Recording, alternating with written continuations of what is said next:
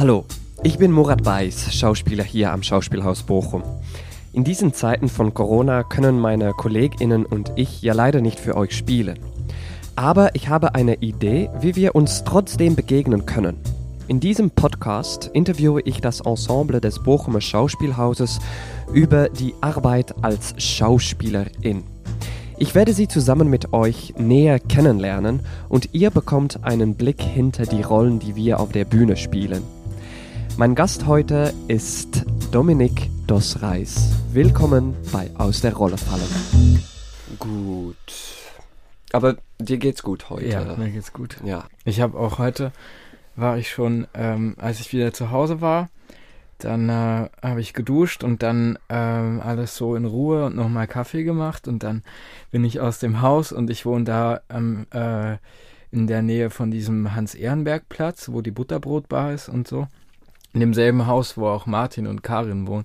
Und dann laufe ich raus und genau in dem Moment kommt Trixie und sie war gerade bei Martin und hat sich behandeln lassen und dann bin ich mit Trixie zum Markt und sie ist dann weiter ins Schauspielhaus und ich habe mir auf dem Markt Blumen gekauft. Also schön. Und ich, ja, das Licht war toll und irgendwie, ah, das ist schön. Und dann bin ich zurück und dann habe ich Martin getroffen. ja, und dann habe ich, war, kam ihm so entgegen mit den Blumen und er bleibt stehen, guckt mich an und sagt so, neue Freundin? und ich, nee, ist für mich. ja. Ja, dann war ich zu Hause und dann habe ich äh, dann habe ich die Blume aufgestellt und jetzt bin ich hier. Schön. Ähm, ich, du bist eigentlich noch nicht super lang im, im Beruf als Schauspieler. Mhm. Das ist jetzt hier in Bochum, ist das dein erster Engagement, oder? Ja, Weil, genau. Ja. ja. Ähm, aber um noch ein bisschen zurück in der Zeit zu mhm. gehen, ähm, kannst du dich noch erinnern, was deine erste Performance war? Vielleicht als mhm. Kind in die Schule? Ich weiß es nicht. Weißt du das noch? Ähm, ja, ich erinnere mich dunkel an einen Tag im Kindergarten. Da, da ging es irgendwie drum, die Geschichte vom heiligen Nikolaus nachzuspielen. Und da habe ich so einen Bösewicht gespielt, also den Antagonisten. Und ich habe mich so geärgert, weil ich wollte eigentlich der Gute sein. Aha. Aber ich fand das irgendwie ganz spannend. Da, ich erinnere mich noch an dieses Ressentiment, das ich hatte, dass ich eigentlich so behauptete, böse zu sein. Und das hat irgendwie, das ist jetzt irgendwie so äh, tiefenpsychologisch klingt es, aber das war mit so einem Schmerz verbunden das war schon als Erfahrung, so als Kind irgendwie ganz spannend. Also das würde ich jetzt so am ersten noch als Performance, als allererste Performance bezeichnen. Und dann äh, gab's, als ich äh, im Gymnasium war, ähm, in, äh, als ich 17 war, das war ein Jahr vor, vor dem Abitur, da hat jedes Jahr gab es ein Fach, das hieß Darstellendes Spiel. Und da hat äh, je nachdem ähm, ja jede Klasse so ein Stück gemacht. Und das waren meistens so Boulevardstücke oder so äh, musikalische, also diese Possen von, ich weiß nicht, ob du Nestroy mal gehört hast ähm, oder Raimund, das sind äh, in, vor allem in Österreich sehr populäre Autoren, weil die ähm, so satirische Stoffe geschrieben haben die auch sehr, sehr äh, bissig sind im Humor und aber auch leicht, leichte Komödien und das ist sehr beliebt beim Publikum. Und so eine Komödie haben wir dann damals auch gespielt und da habe ich halt so zugelangt und alles gemacht, was ich irgendwie machen konnte, die Hauptrolle gespielt und ähm, Kostüme entworfen und ähm, dann hatte ich auch noch die Idee für einen Kurzfilm, so einen Schwarz-Weiß-Film, weil ich damals zu der Zeit wahnsinnig viele Laurel und Hardy-Filme gesehen habe. So. Und das, äh, das war total schön für mich, so, so als Projekt, um mich auszubreiten. Und ich habe damals richtig Feuer gefangen. Und das waren nur drei Aufführungen, auch noch an einem Wochenende. Und danach, diese Erfahrung war ganz schlimm, weil dann bin ich in so ein Loch gefallen und habe das so vermisst. Und ja, das war auf jeden Fall so die erste richtige Performance, glaube ich. Und wie alt warst du dann? 17. 17. Ja. Und dann hattest du eigentlich gedacht, so, okay, damit will ich weiter. Oder Mm, kam das noch später oder Die- früher? Ja, also ich glaube, ich habe so Gefallen daran gefunden, dass ich mich dann auch informiert habe, wie das dann eigentlich möglich ist, sich in diese Richtung zu bewegen und darstellende Kunst zu machen. Und das fand ich damals nicht so leicht, weil ich kannte in meinem Freundeskreis oder familiären Umfeld oder Bekanntenkreis niemanden, der auch nur ansatzweise irgendwas mit Kunst überhaupt zu tun gehabt hätte. Und das hat ein bisschen gedauert, bis ich Anschluss gefunden habe an eine, an einen Kreis von Menschen, äh, wo ich dann so äh, irgendwo auch das kennengelernt habe, wie diese Welt ein bisschen funktioniert oder wie das aussieht oder ähm, das war, da war ich, äh, das war dann erst so richtig so der Fall, als ich nach Wien gezogen bin. Und da ähm, habe ich eine Schauspielerin kennengelernt, die, äh, von der ich erfahren habe über mehrere Ecken, dass sie jungen Leuten hilft oder sie unterstützt, sich auf Aufnahmeprüfungen an Schauspielschulen vorzubereiten. Und damals hat die ein Monologstück in einem kleinen Theater in Wien gespielt und ich bin dahin und habe das gesehen und danach habe ich sie angesprochen und dann haben wir uns getroffen und angefangen zusammen zu arbeiten und das ging dann so über äh, manchmal haben wir uns öfter getroffen, um zu arbeiten, manchmal waren die Abstände größer, aber im Großen und Ganzen haben wir uns so über anderthalb Jahre gesehen und in der Zeit habe ich dann auch angefangen, Aufnahmeprüfungen zu machen und das war das war ganz wichtig. Auch die allererste Aufnahmeprüfung, die ich gemacht habe, war an der Uni, wo Mercy auch studiert hat. Und da habe ich auch Mercy kennengelernt. Und ich war so aufgeregt wie, glaube ich, nicht zuvor in meinem Leben. Und das ist alles innerhalb einer Woche passiert. Und wirklich viele Menschen da. Und ich habe aber auch gespürt, je länger ich da war, dass äh, ich dann irgendwo nicht so alleine bin mit den äh, Vorstellungen und Träumen und Wünschen, die ich in, so mit mir herumtrage. Und das war auch schön, so wie, wie, äh, ich weiß nicht, dass man so die Erfahrung macht, ah, es gibt sie auch, diese Menschen, die so ähnliche, so ähnlich ticken wie du und so.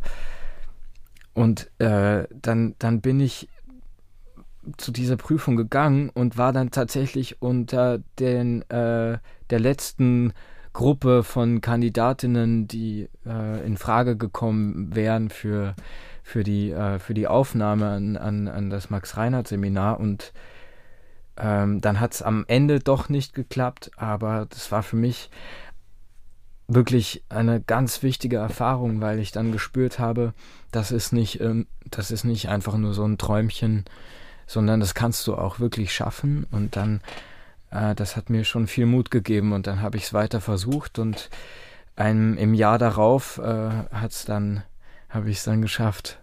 Ja, das war schön. In, in, äh, wo? Wo das denn? war, ähm, oh, das, ist das mein Wasser? Ne? das ist dieselbe Flasche, aber eine andere. Ähm, ja, das war, äh, es gibt in Wien noch eine andere Schauspielschule, die hieß davor Konservatorium der Stadt Wien.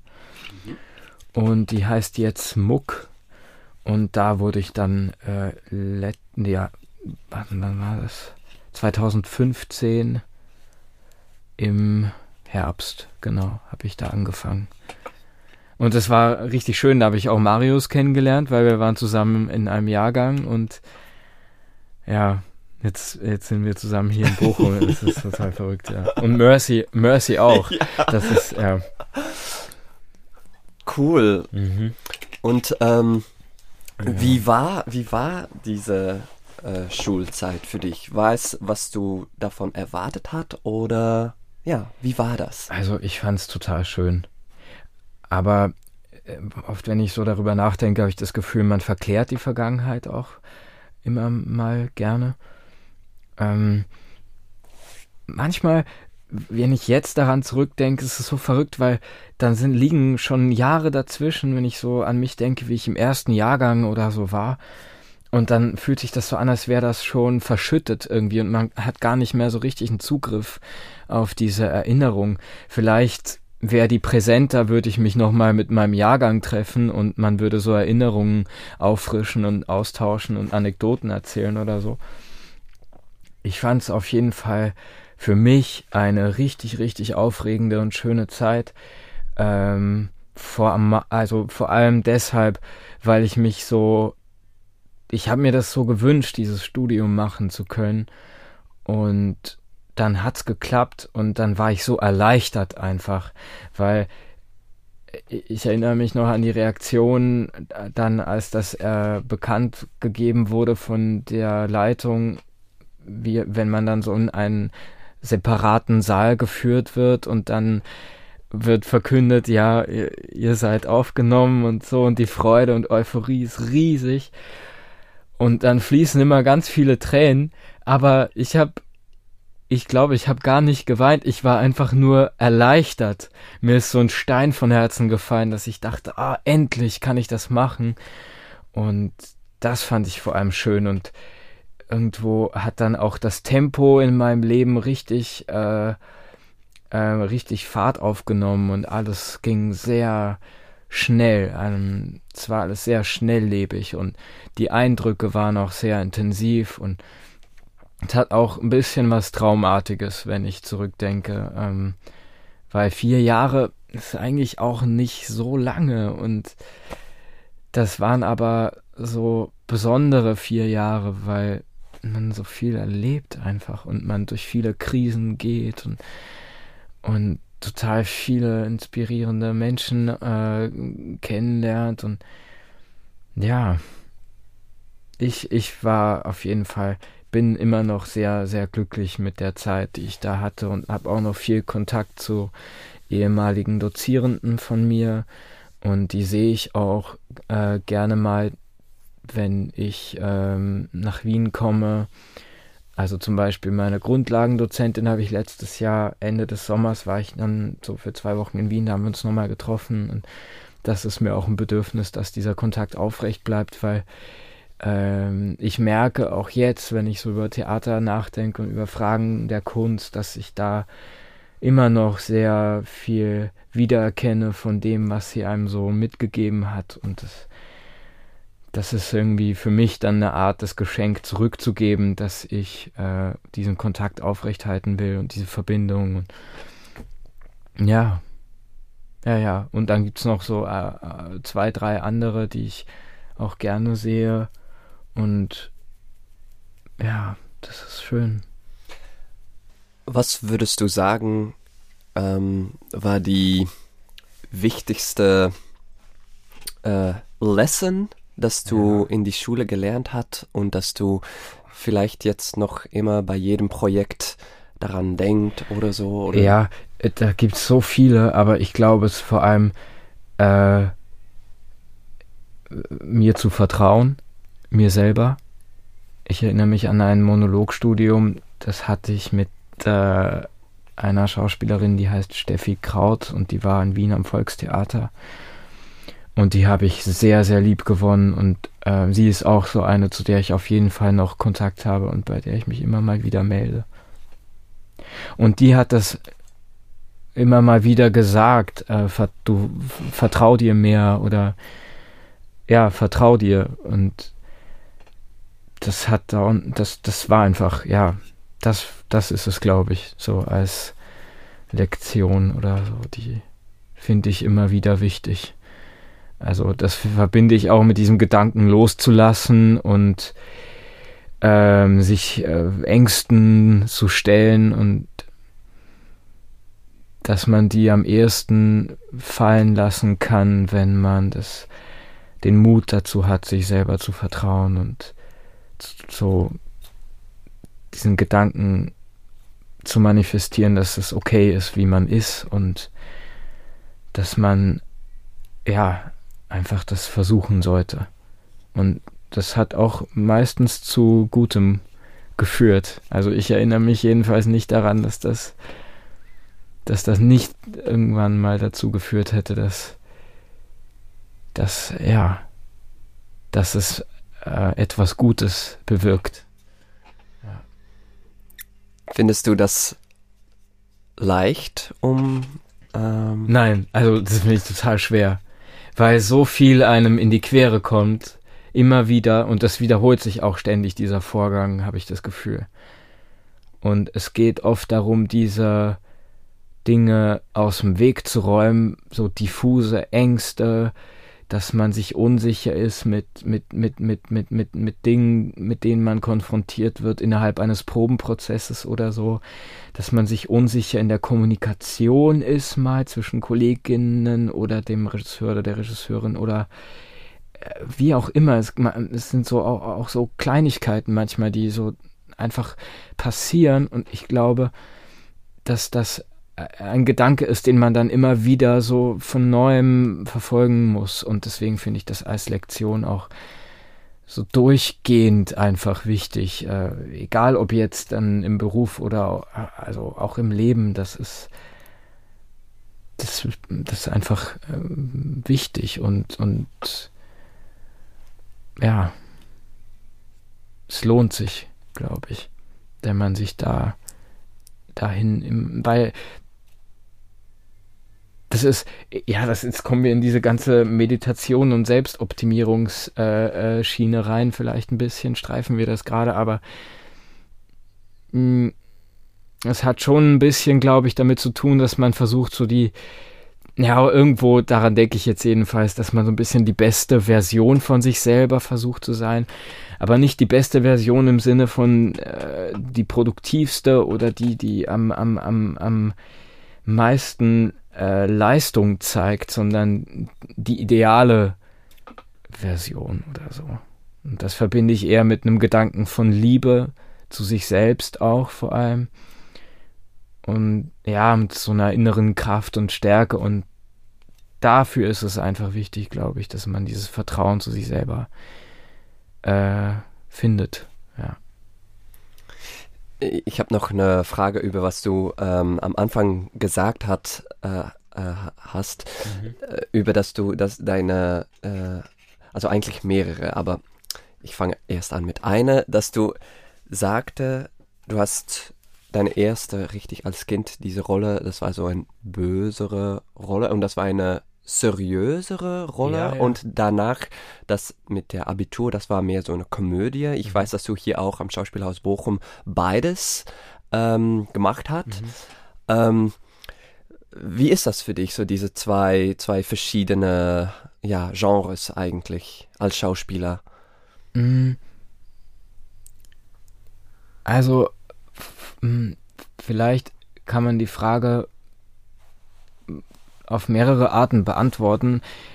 Eine Sache, an die ich sofort denken musste, äh, als du mich das jetzt gefragt hast, war, dass es, dass ich früh gemerkt habe, dass es mir ein Bedürfnis ist, so breit gefächert und flexibel wie möglich zu sein, weil ich eigentlich nichts ausschließen wollen würde an ähm, Möglichkeit des Spiels. Ähm, und das betrifft eben nicht nur die Bühne, sondern auch die Kamera, weil ich Film liebe und Kino liebe und das mir immer ein großes Bedürfnis war, beides äh, zu, zu machen, weil ich beides auch aus unterschiedlichen äh, Gründen wahnsinnig toll finde und äh, mich auch nie für eine, äh, also für Theater oder Film weil die Frage ist mir oft begegnet, dass man das so äh, auch durchaus im familiären Kreis oder so, dass man dann die Frage gestellt bekommt, ja, was würdest du eigentlich lieber machen oder willst du eher Film oder eher Theater machen? Und ich habe eigentlich immer sofort äh, darauf geantwortet, nee, ich will mich überhaupt nicht entscheiden müssen, weil ich beides total liebe und es mir eben persönlich ein Bedürfnis ist, äh, beides machen zu können. Und ja, so jetzt im Unterschied von Tragödie und Komödie äh, trifft das auch zu. Ähm, ich erinnere mich an etwas, das ein Dozent mal zu mir gesagt hat, der Markus Meyer, der meinte, der ist ein unglaublich fantastischer Komödiant. Also das beherrscht er wie, ja, kaum ein anderes, groß gesagt, aber der ist schon wirklich gut darin, das muss ich auch sagen. Und er meinte, dass es viel schwieriger ist, Komödie zu spielen. Und da bin ich eigentlich einverstanden, weil ich nicht so viele gute Komödianten kenne. Oder Kom Komödiantinnen gibt es ja auch fantastische. Das darf man nicht vergessen. Ähm, und er meinte, glaube ich, so in etwa, ich weiß nicht mehr genau den, den Wortlaut, aber dass es viel einfacher ist, sich so in einen traurigen Zustand hinein zu kitschen, als die Leute zum Lachen zu bringen. Also das ist wirklich, das kann aber als Spieler so ein tolles Gefühl sein, wenn die Leute lachen. Das gibt einem direkt so ein, ah, so eine Lust. Das ist eine besondere Form auch von Spiellust, die, die ich sehr gerne mag. Ich erinnere mich an eine Komödie, die wir hier gespielt haben in der Zeche. Das haben wir innerhalb von einer Woche haben wir das äh, geprobt und dann war schon die Premiere und das war so eine italienische Komödie und ich habe das total genossen, weil man musste auch so, man hatte überhaupt keine Zeit nachzudenken und musste total flexibel sein und auch erfinderisch und äh, äh, sich so sehr im, im Spiel auch, ähm, äh, ja, ähm, auch irgendwie reizen. Und gerade bei den Vorstellungen hat man das so gemerkt, was ich eher bei tragischen, also de, de, bei, bei Inszenierungen oder ja von, von tragischen Stoffen weniger äh, erlebe oder anders erlebe jedenfalls, dass man bei jeder Vorstellung einer Komödie so, dass die Lust des Spiels auch unbedingt darin besteht, dass man sich bei jeder Vorstellung neu äh, irgendwie, äh, ja, dass man das wieder so zum Leben bringt und dass man den Partner auch fordert oder die Partnerin und dass man auch ganz viel Quatsch macht und jedes Mal neue Dinge erfindet, äh, einfach auch um damit es äh, ja nicht langweilig wird, vor allem auch nicht für einen selber. Und das ist schon, dass man dann so auch bewusst spontan sein muss. Und ja, das, das fand ich auf, das finde ich einen großen Genuss, äh, die, diese Art von, von Spiel. Ja, das ist mit viel Lust verbunden und und ich mag es auch, wenn man sich gegenseitig so reizt, dass man damit kämpfen muss, nicht selber auch lachen zu müssen. Das finde ich, ja, das ist, das ist toll. Das ist richtig schön. Ja. Weil ich erinnere mich auch, dass es immer gesagt wurde auf der Schauspielschule, du darfst nicht lachen. Du darfst nicht lachen, wenn du Komödie spielst. Das darfst du nicht. Du musst ernst bleiben. Und ich liebe das, wenn das, wenn man wirklich zu leiden beginnt auf der Bühne mit einem Partner oder einer Partnerin, die so verrückte Dinge macht oder so komisch ist. Ich erinnere mich, ich habe da zusammen gespielt mit Anne. Äh, ja, das wirklich fantastisch mit, mit ihr das zu machen, weil wir uns, ich hatte das Gefühl, wir haben uns da auch sehr gut verstanden und hatten denselben Quatsch im Kopf und ja, das fand ich richtig gut. Und Johann hat dann auch mal bei der Probe gesagt, wenn ihr lachen müsst, und dann kam direkt aus der Pistole gescho geschossen von Anne, glaube ich, ja, wir dürfen nicht lachen. Und Johann sagt, nein, mach das weil es ist ein echtes Lachen und das ist fantastisch. Und ja, trotzdem haben wir dann aber, glaube ich, versucht nicht zu lachen während der Vorstellungen, aber trotz, ich, ich finde es einfach toll, Komödie zu spielen. Und hat es geklappt, um nicht zu lachen während die es Vorstellung? Es war schwer, es war wirklich schwer manchmal. Vor allem bei Lukas auch, weil der keine Miene verzogen hat.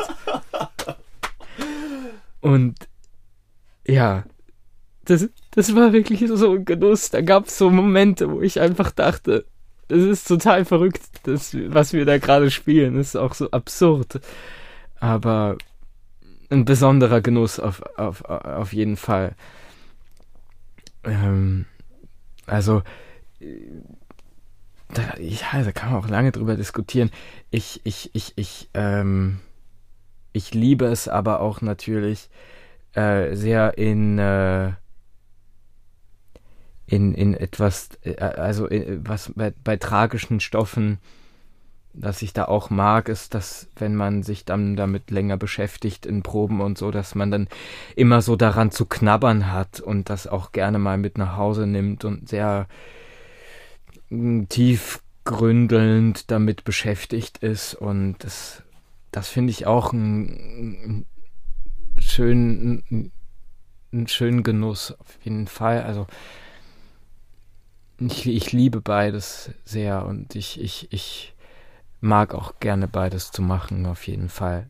Idealerweise zur gleichen Zeit. Ähm, ja. Und ich mag, ich mag Komödie auch deshalb gerne, weil ich bin äh, sehr mit äh, Louis de Funès-Filmen aufgewachsen.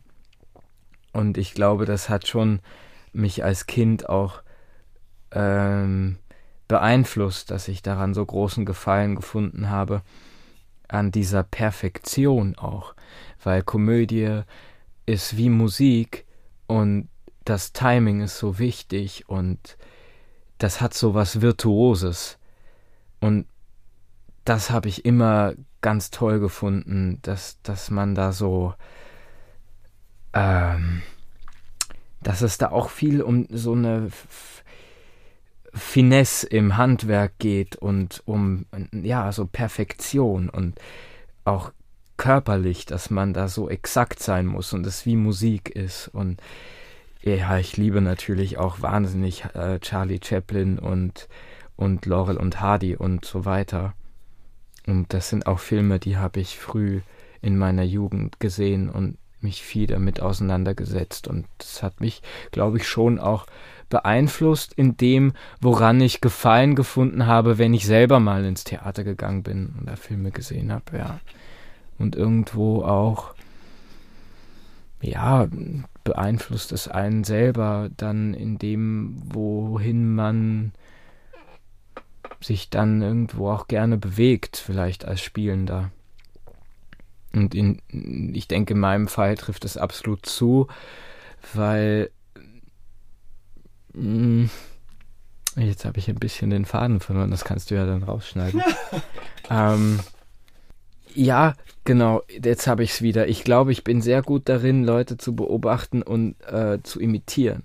Und das fühlt sich manchmal wie ein Drang an, wie so ein bisschen wie ein Zwang auch, dass ich das automatisch mache ja, es scheint ja hier im Ensemble mittlerweile kein Geheimnis zu sein, dass ich gerne Johann Simons äh, imitiere oder nachmache. Und ich kann mich dagegen einfach nicht wehren. Ich mache das gar nicht unbedingt, um Natürlich macht es Spaß, wenn ich dann Leute damit unterhalten kann, aber mir macht es vor allem Spaß, in dieses in diese Nachahmung so hineinzukippen, als wäre das eine Falle, in die ich hineintappe und ich kann mich überhaupt nicht dagegen wehren. Und wenn jemand in meinem Umfeld sich bewegt, der sehr dazu einlädt, jedenfalls in meiner Wahrnehmung, imitiert zu werden, dann mache ich das ganz automatisch. Und ich glaube, das ist so ein ähnliches Phänomen auch mit der mit dem Sehen von äh, äh, so Filmen wie äh, Les Gendarmes de Saint-Tropez oder so dass man die, die, die, das, ja, ich liebe auch, äh, äh, was ich bei Lüde Finesse immer so geliebt habe, war, dass der für mich irgendwie der fleischgewordene Donald Duck war. Also ich fand, das war eigentlich dieselbe Figur. Und so menschlich auch. Also das ist so berührend. Deswegen, ja, liebe ich Komödie auch so sehr, weil, weil das einen auch wirklich manchmal zum Weinen bringen kann. Im Guten Sinne auch, wenn man vor Tränen lacht, also wenn man Tränen lacht, ist, ja, das ist auch total schön. Ja. Meine Mutter ist auch äh, sehr großer Fan von äh, Louis de Funès. Ja, er ist, er ist einfach großartig. Er ist so. Ja, diese Virtuosität ja, ja. ist einfach und wie du sagst, dieses dieses Rhythmus, dieses alles stimmt und es ja. ist auch sehr schnell. Ja, es ist total schnell. Ja, das, das ist sehr cool, um zu sehen. Du hast noch etwas anderes äh, gesagt, das ich interessant finde und jetzt mich abfrage, ob ja. du das eigentlich noch immer hast. Wie du, äh, du hast so gesagt, wenn du diese bösere Rolle gespielt hat, dass das auch mit einem Schmerz zusammengegangen Aha. ist. Ja. Äh, kannst du mehr darüber erzählen? Naja, ich frage mich jetzt, wenn ich so darüber nachdenke, wie das damals war, ob der Schmerz nicht darin bestand, dass ich eigentlich lieber die gute Figur gespielt hätte, äh, aber das nicht durfte. Und vielleicht ist es irgendwie beides. Vielleicht hat es damit zu tun und dass man plötzlich erkannt hat, dass indem man etwas unter Anführungszeichen Böses spielt, dass da irgendwo eine tiefe Wahrheit äh, zu entdecken oder äh, zu spüren ist über das Menschsein. Das klingt jetzt so ein bisschen hochgestochen, aber ich glaube, das war schon irgendwo als Kind eine Erfahrung, die neu war. Und ähm, ich glaube, das war auch irgendwie so eine Figur, die eigentlich nicht unbedingt böse sein wollte, ähm, aber das musste aufgrund der Funktion, die sie innehatte. Ich, ich weiß aber nicht mehr genau, das war irgendwie ein Händler oder ein Hafenmeister oder so. Und der hatte auch die Kontrolle über gewisse Vorgänge in, der, in dieser Geschichte und war dagegen, dass etwas so und so passiert und musste dann Gnade walten lassen. Und das war eigentlich, wenn ich jetzt so darüber nachdenke und indem ich darüber spreche, so viel interessanter auch, was man dafür Beträge, jetzt nur als Beispiel, aber das hört man durchaus immer wieder, dass die Bösewichte einfach viel interessanter sind, weil man da ganz größere oder interessantere Vorgänge spielt oder Beträge äh, zu spielen hat, die, wenn man damit beschäftigt ist, wirklich ein großer Genuss sein können. Also ich, äh, eine Rolle, die ich mal vorgesprochen habe für Aufnahmeprüfungen, war Edmund aus King Lear. Und das finde ich auch so äh, in dem Stück auf jeden Fall eine der spannendsten Figuren oder eine der spannendsten, also Shakespeare-Bösewichte, weil die so ein bisschen wie so ein James Bond-Antagonist ist und auch so irgendwie ein smarter, berechnender, irgendwie kluger ähm, Typ, der auch verletzt ist natürlich und die Verletzung ist auch interessant, glaube ich. Und und ja, das, das ist ähm, beantwortet das so in etwa? Ich weiß nicht mehr genau. Du hast gefragt, was da daran interessant war, das zu spielen oder was die Erfahrung war. Nein, von, von wo das dieses äh, dieser Schmerz Ach so, dieser Schmerz. ob du das jetzt noch noch immer hast. Mm, ja, doch. Ich, so erinnere mich, ich erinnere mich an äh, äh, an die finalen Proben bei Hamlet mit Johann weil wir kurz vor der Premiere erst diese Setzung gefunden haben mit dem Ende, wo Sandra und ich dieses Duell spielen, aber eine Verweigerung des Duells spielen, aber die Idee oder der Gedanke war, dass man als junge Generation von der älteren Generation aufgefordert wird, sich in einem Duell umzubringen, weil das so weil es keine andere Möglichkeit gibt, diese, diesen Kampf auszutragen. Ähm, aber dass man dann als junge Generation sagt, nee, wir wollen uns nicht umbringen. Und ich fand das so eine tolle Erfahrung in dem Moment des Entstehens auf der Probe, dass ich gemerkt habe, ähm, dass Laertes eine, eine wirklich interessante oder schöne Figur ist, weil sie eigentlich die Versöhnung anbietet. Und das fand ich ein Moment, der für mich immer untergegangen ist, wenn ich Hamlet gesehen habe auf der Bühne, dass dann am Ende wirklich das Duell und Bühnenfechten und ganz toll irgendwie und dann sterben alle und der liegt auf dem Boden und sagt dann noch irgendwie, du bist vergiftet, dein Onkel war's, ich sterbe, ähm, aber dass da innerhalb dieser Passage eigentlich auch der Satz fällt, ähm, vergib mir oder verzeihen wir einander.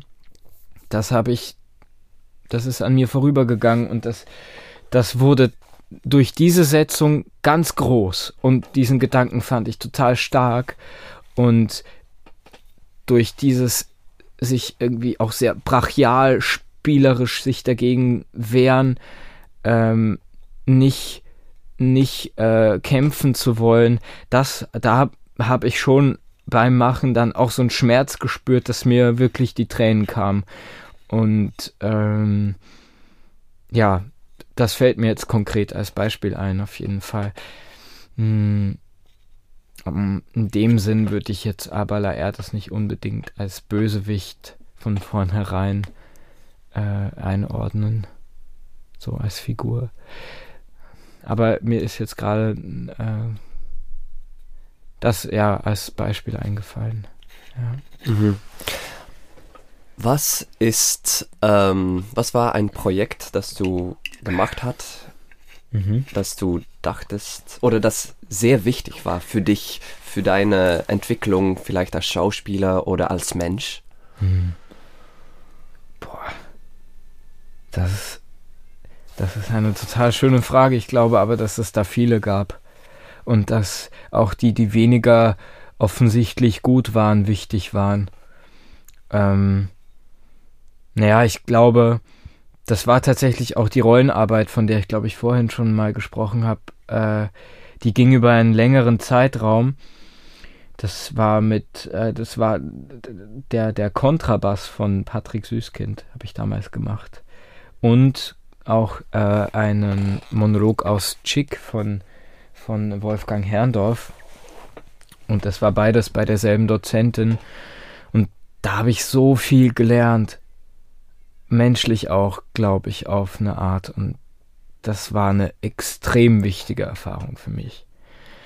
Aber auch die erste Begegnung mit Johann äh, in Wien am Burgtheater mit Radetzky Marsch war total wichtig, weil mir das so viele, da sind bei mir so viele Türen und Fenster im Kopf aufgegangen, weil die Begegnung mit ihm so inspirierend war im Zusammenhang mit der Art und Weise, wie man über Theater nachdenkt und Vorgänge auf der Bühne nachdenken kann und äh, was eigentlich in Vorgängen auf der Bühne alles sichtbar ist an Fragen und das fand ich total wichtig und inspirierend für mich. Und auch äh, äh, Leute, die ich in dieser Zeit kennengelernt habe, die die mir äh, viel Inspiration gegeben haben und auch ja, einfach,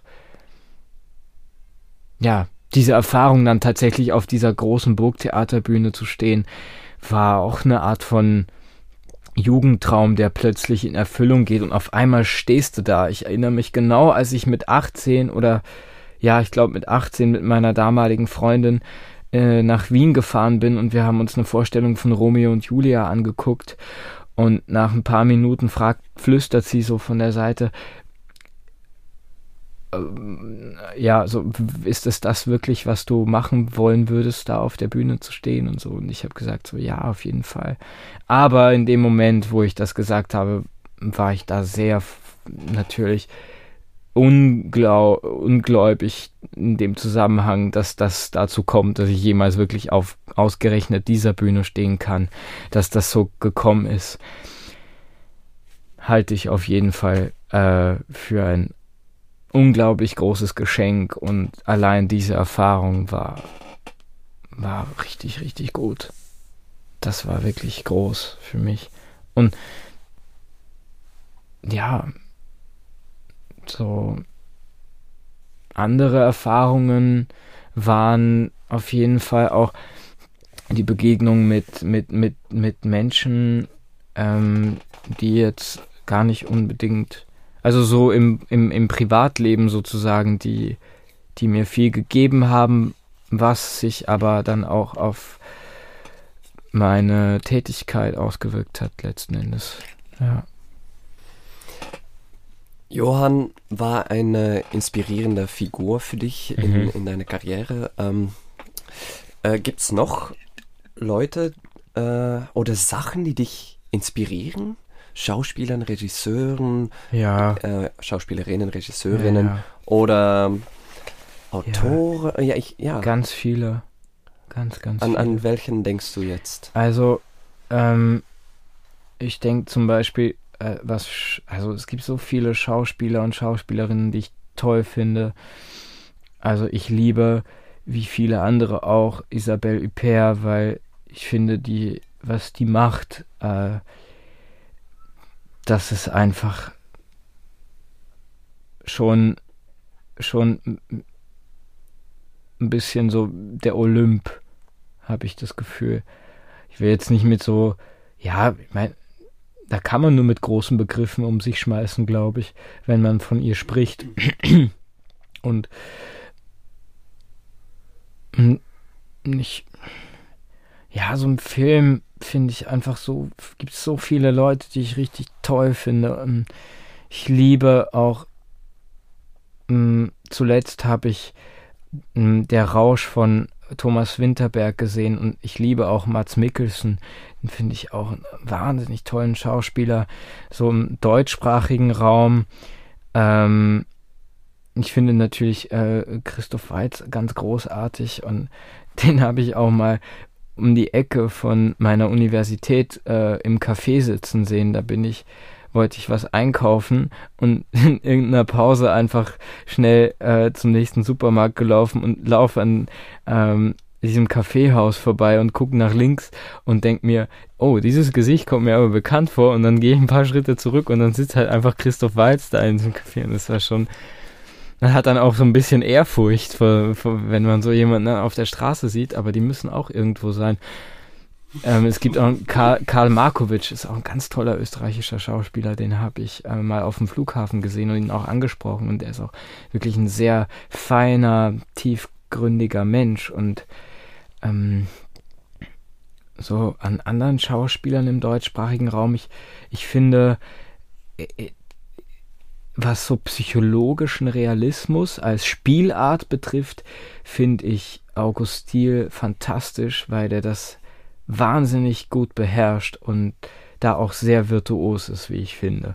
Und ähm, der kann auch so ganz toll wirklich so kaputte Charaktere spielen und ich finde, da ist er auch ein bisschen eine Liga für sich.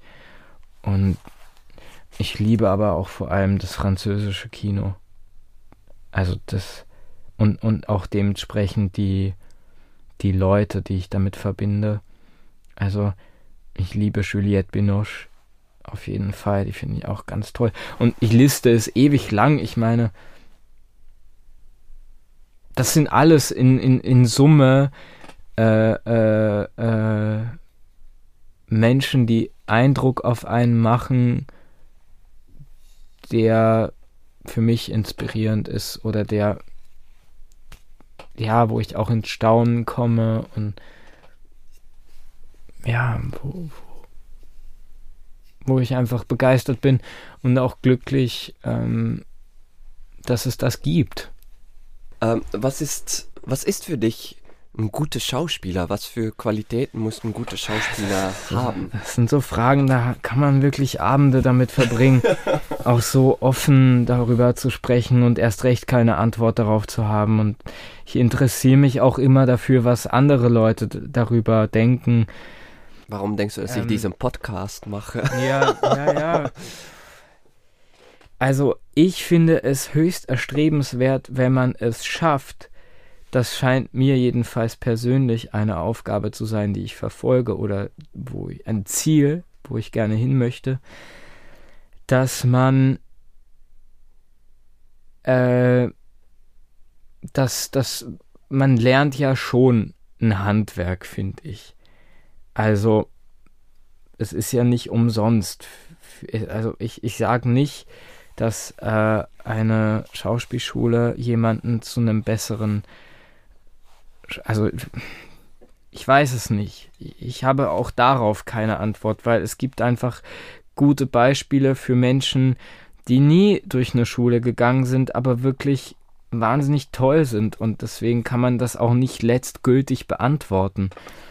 Und deswegen ist es natürlich auch umso spannender, darüber zu diskutieren. Ich finde es jedenfalls erstrebenswert, einem zu, zu, zu einer persönlichen Spielweise zu finden. Dass man, indem man auf der Bühne steht oder vor der Kamera, für sich selber eine Nische findet, wo man als also handwerklich einfach toll das macht und und und irgendwie diese Figur auch äh, äh richtig, äh, dass man das, dass man einfach richtig äh, ähm, die Vorgänge klar spielt, Gedanken klar sichtbar macht, aber in diesem ganzen handwerklichen Können einfach all als Persönlichkeit sichtbar wird und dadurch unverwechselbar. Und das finde ich ein Ziel, das ich für mich erstrebenswert finde und das mich begeistert, wenn ich diese Mischung erlebe. Und ich finde, das macht eigentlich auch diejenigen toll, die, äh, die ja, die mich begeistern oder die, ja, wo ich denke, boah, das ist wirklich geil, was der oder was die macht. Ähm, und, und das finde ich etwas, ähm, ja, das, das so würde ich das für mich beantworten, mhm. glaube ich. Gibt es jetzt ähm, in, in naja, deiner Karriere eine eine Frage oder ein Thema, die dich jetzt beschäftigt? Hm. Ja, doch, also das, was du, worüber wir jetzt gerade gesprochen haben, ist schon eine Frage, die mir immer wieder auch im Alltag begegnet, die mal so aufploppt und wo ich darüber nachdenke, was das eigentlich ist, diese, äh, dieses persönliche Spiel. Und ich glaube, dass äh, da kann man ja auch irgendwo den Bogen dahin schließen, wo, wenn es darum geht, welche Lektion wichtig war zu lernen, weil sich selber zu vertrauen ist in dem Zusammenhang immens wichtig, weil man wird ja nicht überall gefeiert. Also man stößt ja auch viel auf Widerstand, dass jemand äh, äh, das, das sozusagen nicht äh, äh, irgendwie so, so, so, so toll findet oder so äh, von der Regieseite, was du da machst. Ähm, und, und insofern ist es erst, ist es auch wieder wichtig, da einen Weg für sich zu finden, wo man dann trotzdem irgendwo ein kleines Fenster hat, wo man selber raus kann und Platz hat. Und wenn man das schafft, das auch zu füllen und was ich meine, das ist dann auch irgendwie die Aufgabe, die man da an diesem Abend hat oder als Figur spielt, dass man da irgendwo Momente sucht und die immer, das ist mir auch selber ein großes Bedürfnis, dass man, dass einem das gelingt, immer nach so Momenten zu suchen, wo man selber sichtbar wird und wo man etwas sichtbar macht, wo man auch selber irgendwie das Gefühl hat, das würde jemand anders kaputt machen. Das kann nur ich genauso gut und ich will das auch so für mich behaupten, dass das mir gehört und dass da niemand anders äh, das so machen kann wie ich. Mm. Und äh, äh, ja, das, das ist, ist so ein Gedanke, der der kommt immer, immer wieder und fließt äh, dann so, so, so durch. Und andere Gedanken, also ich vermisse gerade einfach eine Aufgabe zu haben, auf jeden Fall jetzt aktuell aufgrund der, der Situation. Ne? Ähm, und wirklich auch was zum Knabbern zu haben. Etwas, womit man sich gedanklich dann auseinandersetzt und sich in einen Prozess mit anderen Menschen zu begeben, wo man anfangs überhaupt keine Ahnung hat, wo man am Ende steht.